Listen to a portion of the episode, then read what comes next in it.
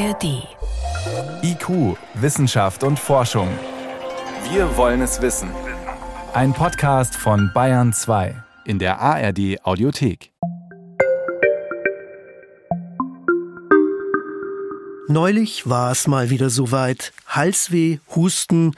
Kurz und gut, ich habe einen Corona-Test gemacht. Hatte ich noch zu Hause so eine bunt bedruckte Plastikverpackung. Aufreißen kann ich das Ding nicht. Da muss ich mit der Schere ran und dann sehe ich auch warum. Die Verpackung ist gar nicht nur aus Plastik. Sie besteht aus einer Metallfolie, die mit Kunststoff laminiert ist. Es kommt zum Vorschein eine Anleitung auf Papier gedruckt, ein leerer Plastikbeutel mit Verschluss, aufgedrucktes Warnsymbol Biohazard, biologische Gefahr, wahrscheinlich für den Abfall am Schluss. Und erst jetzt das, was ich für den Test wirklich brauche. Ein Wattestäbchen für die Nasenlöcher, ebenfalls aus Kunststoff, eingeschweißt in einem Beutel, Unterseite Papier, die obere ist auch aus Plastik. Außerdem ein verschraubtes Plastikröhrchen mit ein bisschen Flüssigkeit drin und die Testkartusche nochmal extra verpackt. Ganz schön viel Müll für einen einzigen Corona-Test. Recycling in der Medizin. Wie können Ärzte nachhaltiger werden? Eine Sendung von Helmut Nordwig. Auch die Verpackung der Kartusche muss ich aufschneiden. Sie besteht wiederum aus einem Metall-Kunststoffverbund. Dann endlich das Röhrchen mit dem eigentlichen Testfeld. Aus Plastik, im Inneren steckt wohl ein Papierstreifen. Arztpraxen und Krankenhäuser gehören zu den größten Müllproduzenten in Deutschland. Allein für vier Prozent des Plastikverbrauchs ist der Gesundheitssektor verantwortlich. Das zeigt schon mein Corona-Test. Papier, Metall und mehrere Sorten Kunststoff, teils gar nicht voneinander zu trennen. Klar, das Ganze muss zuverlässig funktionieren und natürlich darf ich niemanden anstecken, wenn ich das Material nach einem positiven Test wegwerfe. Aber muss wirklich alles doppelt verpackt sein? Und jedes Teil dann auch noch in einem Verbundmaterial aus Metall und Kunststoff, einem Blister? Es gibt Vorschriften im OP zum Beispiel, dass etwas doppelt und zweifach verblistert sein muss. Dann muss es transparent sein, damit man sehen kann, was da auch tatsächlich drin ist, damit auch das Richtige geöffnet wird. In der Arztpraxis ist das häufig nicht so. Dennoch ist es so, dass wenn ein Hersteller etwas für den medizinischen Markt herstellt, dann häufig genauso alle Produkte einpackt wie zu den strengsten Bedingungen. Das ist Nora Strötzel. Die Ingenieurin hat eine Firma gegründet mit dem Namen Praxis ohne Plastik. Eine schöne Vision, die vielleicht nie Wirklichkeit wird, denn medizinische Produkte müssen so dicht verpackt werden, dass keine Keime drankommen, und da ist Plastik ziemlich ideal. Aber alles auch noch doppelt einzuhüllen, sagt sie, das ist außer für Operationsmaterial eben nicht nötig. Deshalb hat sie sich auf die Suche gemacht nach Firmen, die das nicht tun. Weil ich selber gemerkt habe, dass wir in allen Bereichen eigentlich versuchen, auf Plastik zu verzichten und im Gesundheitswesen das Gegenteil der Fall ist und Hygiene dort einfach noch mit Plastik gleichgesetzt wird. Und ich gedacht habe, es kann doch nicht sein, dass gerade in dem Bereich, auch wo wir Produkte häufig nur ganz kurz benutzen, immerhin noch Plastik verwendet wird und dass wir da nicht schon neuere, nachhaltigere Materialien für gefunden haben. Ein schönes Beispiel ist da immer der Mundspülbecher beim Zahnarzt, der häufig eben auch ein Wegwerfprodukt aus Plastik ist, der ganz einfach ersetzt werden könnte, ohne die Hygiene da zu riskieren. Das würde viel ändern. Einer Schätzung zufolge fallen jedes Jahr rund 360 Millionen Spülbecher in deutschen Zahnarztpraxen an. Dabei geht es auch anders. wiederverwendbare Spülbecher, also aus Glas oder Keramik. Gibt es auch mittlerweile schon relativ gute, stoßfeste Materialien, die jetzt nicht sofort zerspringen, wenn sie mal auf den Boden fallen. Manche verwenden auch Edelstahl, das ist dann wirklich quasi unkaputtbar. Wir sind in der Zahnmedizin in Stein, einer Praxis in der gleichnamigen Stadt im Landkreis Fürth. Anselm Duvenbeck ist dort angestellt und froh, dass hier nur noch Keramikbecher verwendet werden. Die werden nach Gebrauch nicht nur gespült, sondern zusätzlich in einem speziellen Gerät durch Hitze desinfiziert. Also ist eigentlich weniger problematisch als das Glas im Restaurant. Auch Verpackungen recycelt die Praxis, wo es nur geht. Und dann gibt es noch die Metalle, die beim Zahnarzt eine ganz besondere Rolle spielen. Altgold, wenn jemand eine alte Krone hat, das wird ja eingeschmolzen, kann wieder verwendet werden. Wird mitgegeben, manche lassen das als Spende da, ähm, aber in der Regel, das gehört den Patienten und äh, die kümmern sich in der Regel auch darum, bringen das zum Goldschmied oder es gibt da diverse Orte, wo man das hinschicken kann. Habe ich neulich probiert mit einer alten Krone. Sind Sie mit 90 Euro einverstanden, hat der Goldhändler gefragt. War ich dann und habe das Geld als kleine Anzahlung für die Zahnarztbehandlung genommen. Das war's dann aber auch schon mit dem Recycling beim Zahnarzt. Alles, was nämlich direkten Kontakt mit Blut oder Speichel der Patientinnen und Patienten hat, wandert in die Müllverbrennung. Auf der Messe MedTech Live in Nürnberg waren im Jahr 2023 viele neue Produkte für Arztpraxen und Krankenhäuser zu sehen. Die Hersteller haben dort auch mit dem Thema Nachhaltigkeit geworben. Wir reden ja von Medizintechnik immer von mittelständischen Unternehmen, inhabergeführten Unternehmen. Und da sagt der Inhaber, okay, wir müssen jetzt auch was tun. Wir haben eine gesellschaftliche Verantwortung auch als Unternehmen. Das berichtet Niklas Kutschaty. Er ist Geschäftsführer der Arbeitsgemeinschaft Medizintechnik in einem Verband von Unternehmen, die das liefern, was Ärztinnen und Ärzte so brauchen, von der orthopädischen Schiene bis hin zum Herzschrittmacher.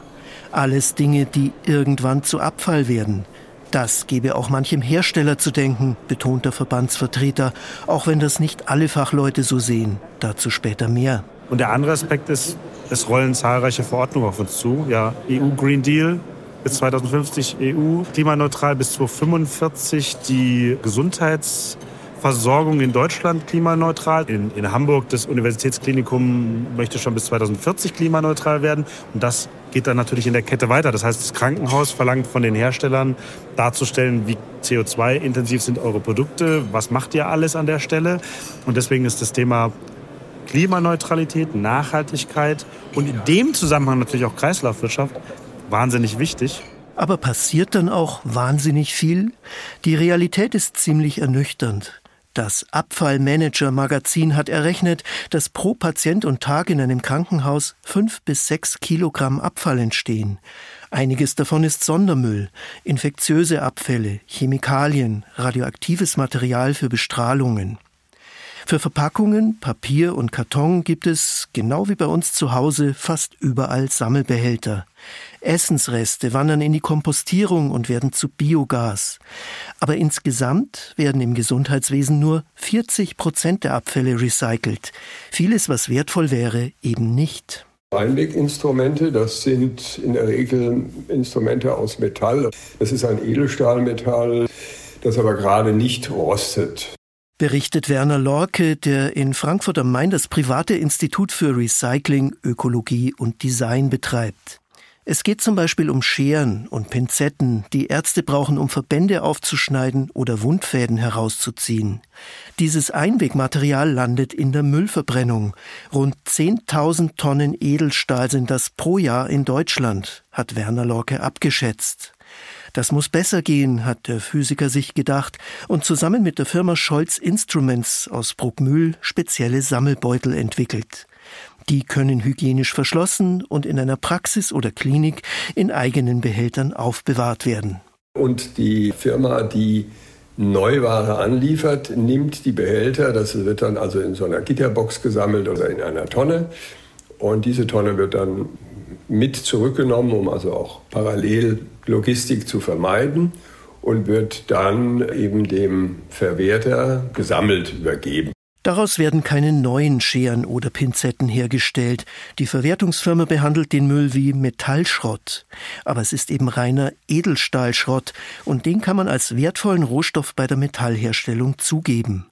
So simpel dieses System erscheint, es ist bisher ein Pilotversuch eigentlich unvorstellbar und schmerzt mich fast schon bei einer sich abzeichnenden Rohstoffverknappung.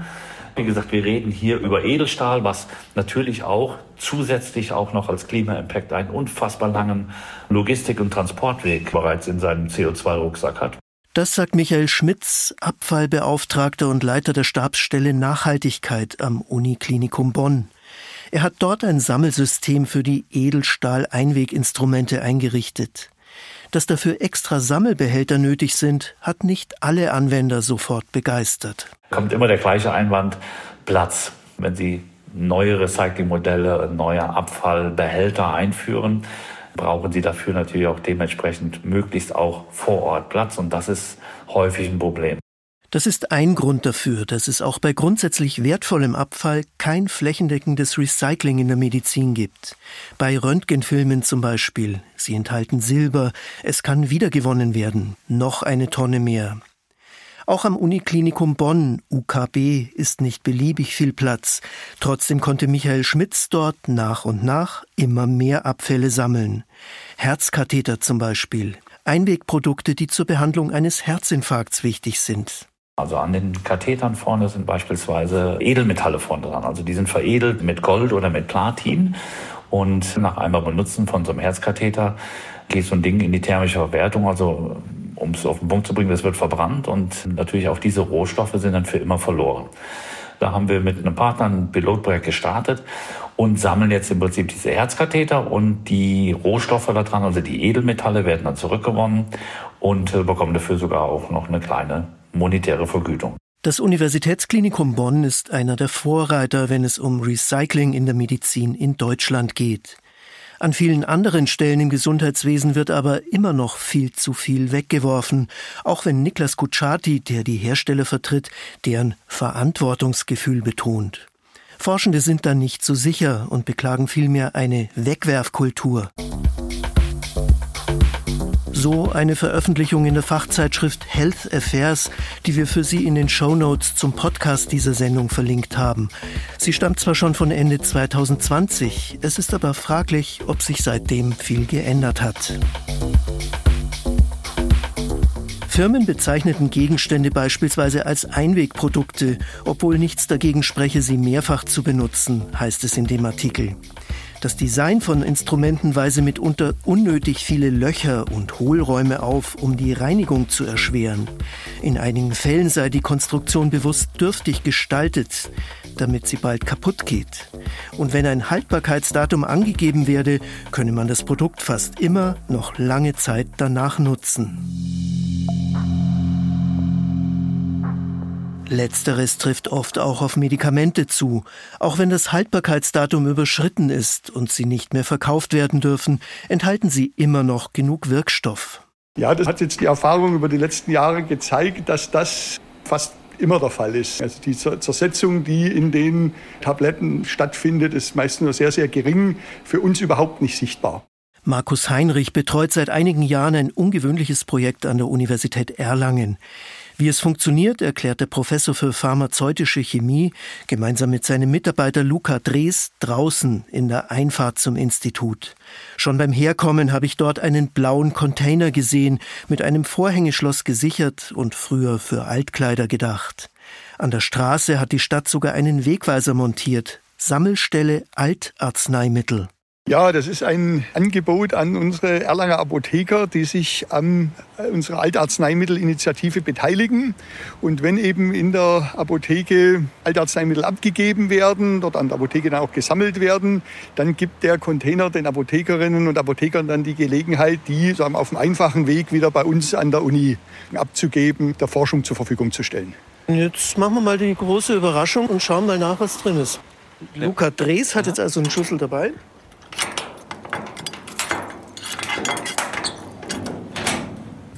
Okay, ein grauer Sack, ein größerer. Ja, es gibt Tage, an denen kommt nichts. Und es gibt Tage, da sind dann so zwei, drei Säcke schon öfters mal dabei, von ungefähr derselben Größe. Und wie viele Apotheken machen denn mit in Erlangen? Ja, also wir gehen so von ungefähr von der Hälfte bis zwei Drittel aus, die uns hier unterstützen und äh, haben hier auch laufend Kontakt. Muss bei 15 bis 20 sein, die da ja, regelmäßig was bringen.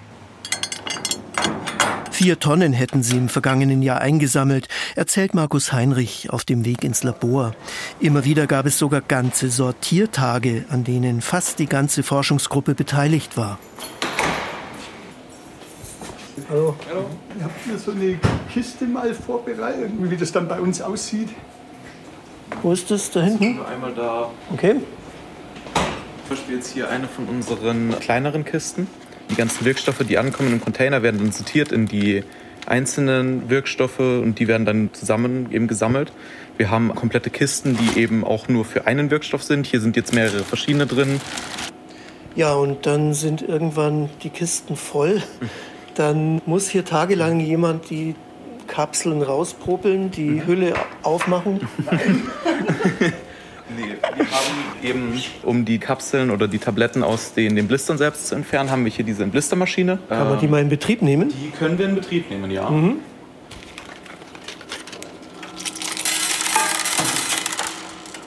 Die kann man dann hier einfach durchschieben und die Tabletten werden dann hier unten in diese Box gesammelt und die Blister selber fallen dann hier unten in die andere Box rein, sodass die voneinander getrennt sind. Dann trennen die Chemikerinnen und Chemiker im Labor aus den Tabletten alles ab, was außer dem eigentlichen Medikament noch enthalten ist. Zucker, Farbstoffe und so weiter. Übrig bleiben dann nur noch die Wirkstoffe, Schmerzmittel, Krebsmedikamente, Antibiotika wie Ampicillin. Sie sind für Praktika im Pharmaziestudium und für Forschungszwecke geeignet. Neue Tabletten werden aber nicht daraus, denn ein Unilabor arbeitet nicht nach den Standards der Pharmaindustrie. Markus Heinrich zieht ein paar Schubladen auf. Hier sind die isolierten Wirkstoffe drin. Es sind Pulver in braunen Flaschen unterschiedlicher Größe. Paracetamol, eine ganz große. Ampicillin. Also Antibiotika sind ein ganz beliebtes Forschungsgebiet. Das machen wir auch selber in Kooperation bei uns mit der Biologieforschung, einfach weil den Forschungsdruck aus dieser zunehmenden Resistenzentwicklung kommt, sozusagen. Sparen Sie eigentlich hier dann ganz konkret auch dadurch, dass Sie dann solche Arzneimittel nicht kaufen müssen, sondern so bekommen? Ja, so hat das Ganze angefangen. Die Initialzündung zu dieser ganzen Initiative war, dass wir ein Ausgangsmaterial für eine Synthese hätten bei einem Chemikalienhändler kaufen müssen und hätte ein Gramm ungefähr 1000 Euro gekostet. Wir haben das dann günstiger bekommen, dass wir die Tabletten aus der Apotheke erworben haben, haben das dann aus den Tabletten zurückgewonnen und waren dann beim Bruchteil des Preises. Und daraus ist dann die Idee entstanden, sagen, naja, es wäre ja noch ein Schritt weiter sozusagen anzufangen, abgelaufene Medikamente zu sammeln und es daraus zu gewinnen. alte Arzneimittel nicht einfach verbrennen, sondern den wertvollen Inhalt wenigstens an der Universität nutzen. Das ist ein bisher einmaliges Forschungsvorhaben. Die Initiativen einzelner Arztpraxen oder Krankenhäuser zu mehr Recycling sind bis jetzt ebenso Einzelprojekte. Die Mundspülbecher aus Keramik ebenso wie das Einsammeln von Einweginstrumenten und Röntgenfilmen. Auch klimawirksame Narkosegase werden gelegentlich aufgefangen, um wiederverwertet zu werden, aber längst nicht überall. Denn Vorschriften zum Sammeln und Wiederverwerten gibt es im Gesundheitswesen nicht, beziehungsweise nur solche, die mehr Recycling in der Medizin behindern. Michael Schmitz von der Uniklinik Bonn. Jeder Abfall, der im direkten Patientenkontakt war und leider im Krankenhaus sind es die medizinischen Abfälle, ist ein großer Teil, was an so einem Klinikum anfällt, darf ich dem Recycling nicht zuführen. Klar, keine Patientin, kein Patient darf sich mit Krankheitserregern infizieren, weil er mit einem recycelten Produkt behandelt wird. Und auch in dem Betrieb, der die Abfälle aufbereitet, dürfen keine Keime eingeschleppt werden. Beides lässt sich aber leicht verhindern, zumindest in Krankenhäusern. Dort gibt es sogenannte Autoklaven. In diesen Geräten werden durch Hitze und Druck ohnehin viele Instrumente sterilisiert, die mehrfach verwendet werden können. Das kann genauso gut mit Wertstoffen wie der Einwegschere geschehen, die dann dem Recycling zugeführt werden können. Aber einiges spricht dagegen. Der Aufwand und die Kosten für die Sterilisation und die Vorschriften. Auch wenn selbst nur damit ein Verband von Gipsarmen beispielsweise geschnitten wurde. Es war im Patientenkontakt und es darf so nicht ins Recycling gehen, sondern Sie müssen als Abfallerzeuger und jedes Klinikum fungiert rein rechtlich in dieser Funktion als Abfallerzeuger, müssen sie gewährleisten, dass von diesem Produkt keine Gefahr mehr ausgeht. Also sprich, es muss dekontaminiert sein, nachweislich. Ne? Und das machen wir gerade aktuell so. Also diese Instrumente und auch natürlich diese OP-Einweginstrumente, die laufen bei uns einmal durch den Autoklaven, dann ist sichergestellt, die sind dekontaminiert und von dem Abfall, von den Wertstoffen kann keine Gefahr mehr ausgehen. In Kanada werden sogar Herzschrittmacher aus dem Körper von Verstorbenen herausoperiert, sterilisiert und ihre Funktion getestet, um dann anderen Menschen wieder eingesetzt zu werden. Ob davon eine Gefahr ausgeht, das hat eine Studie aus dem Jahr 2020 untersucht, an mehr als 1000 Patientinnen und Patienten, die einen gebrauchten Herzschrittmacher erhalten haben. Ergebnis, es gibt nicht mehr Komplikationen als mit neuen Geräten, auch nicht mehr Infektionen. Trotzdem ist das Wiederverwenden von Herzschrittmachern in Deutschland rechtlich nicht möglich. Das ist nur ein Beispiel dafür, dass Vorschriften überdacht werden sollten, damit auch der Gesundheitssektor nachhaltig werden kann, findet Michael Schmitz. Beim Abfallmanagement ist es so, dass wir wirklich hier einen großen Klima-Impact haben und aber auch einen hohen Ressourcenverbrauch. Also da spielt, glaube ich, Recycling schon eine große Rolle. Wenn man sich den Rohstoff oder den Ressourcenverbrauch vom Gesundheitswesen anschaut, dann kann man dort eine erstaunliche Entwicklung sehen und sieht auch wirklich das Potenzial, was wir haben. Also seit Mitte der 90er Jahre ist der Rohstoffverbrauch im Gesundheitswesen um 80 Prozent gestiegen. Wir haben aktuell im Gesundheitssektor einen Ressourcenverbrauch jährlich von 107 Millionen Tonnen in Deutschland. Und davon lässt sich sicher noch so manche Tonne recyceln. Aber ist das wirklich in jedem Fall sinnvoll? Da gehen die Meinungen auseinander. Wenigstens die wertvollen Stoffe sollten nach Möglichkeit gesammelt und wiederverwertet werden, meint Michael Schmitz, also Metalle und hochwertige Kunststoffe. Niklas Kutschaty vom Branchenverband der Hersteller sagt, das könne zwar eine Stellschraube sein in Richtung Nachhaltigkeit, aber es sei nicht die wichtigste. Wenn zum Beispiel eine Produktionsanlage durch eine neue, wesentlich energieeffizientere ersetzt werde, dann sei das deutlich wirksamer. Dieser Meinung ist auch Werner Lorke, der selbst ein Sammelsystem für Einweginstrumente konzipiert hat dass man irgendwann auch erkennen muss, dass man am effektivsten an den Schrauben drehen soll, wo man wirklich Dinge, Prozesse unter ökologischen Aspekten verbessern kann, was die Krankenhäuser ja auch gemacht haben. Also Energieverbrauch für den Betrieb, Gebäude, Dämmung, also solche energetischen Aspekte, die natürlich mengenmäßig oder auch vom Effekt einen viel größeren Beitrag zur Nachhaltigkeit einer Klinik leisten als jetzt, dass man auch noch den letzten Infusionsbehälter recycelt. Wenn das Sammeln und der Transport mehr Energie verschlingen, als das Recycling einspart, dann ist es nicht sinnvoll. Aber das muss genau durchgerechnet werden, und zwar immer wieder neu. Genau deswegen hat Michael Schmitz in Bonn das gesamte Abfallwesen des Klinikums digitalisiert. In den meisten anderen Krankenhäusern gibt es da aber noch viel zu tun.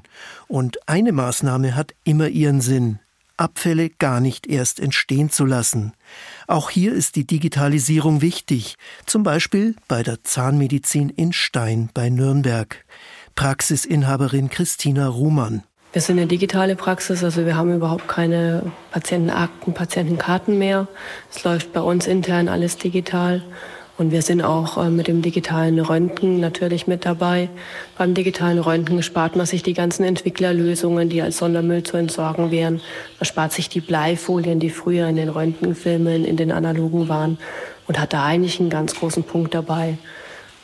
Macht sich vielleicht auch mal Gedanken, in welchem Moment man die Servette dem Patienten umlegt und in welchem Moment man das Einmalprodukt Speichelzieher aufsetzt, nämlich nur dann, wenn man es braucht. Denn Abfall zu reduzieren, das sollte immer an erster Stelle stehen, auch im Gesundheitswesen. Hier fällt mir mein Corona-Test wieder ein. Dass alles, was dazu gebraucht wird, doppelt verpackt wird, das müsste nicht sein. Viele Produkte im Krankenhaus oder in einer Praxis lassen sich auch mehrfach verwenden, etwa eine Schere, die sterilisiert werden kann, anstelle eines Einwegprodukts. Erst wenn beides nicht möglich ist, kommt das Recycling ins Spiel. Hier gibt es in der Medizin bereits Vorreiter und Initiativen, die in Zukunft sicher wichtiger werden. Ach ja, und mein Corona-Test, der war zum Glück negativ. Den Verpackungsmüll habe ich in den gelben Sack gestopft und das Wattestäbchen und die Testkartusche sind im Restmüll gelandet. Sie hörten IQ, Wissenschaft und Forschung. Heute mit dem Thema Recycling in der Medizin. Wie können Ärzte nachhaltiger werden? Eine Sendung von Helmut Nordwig.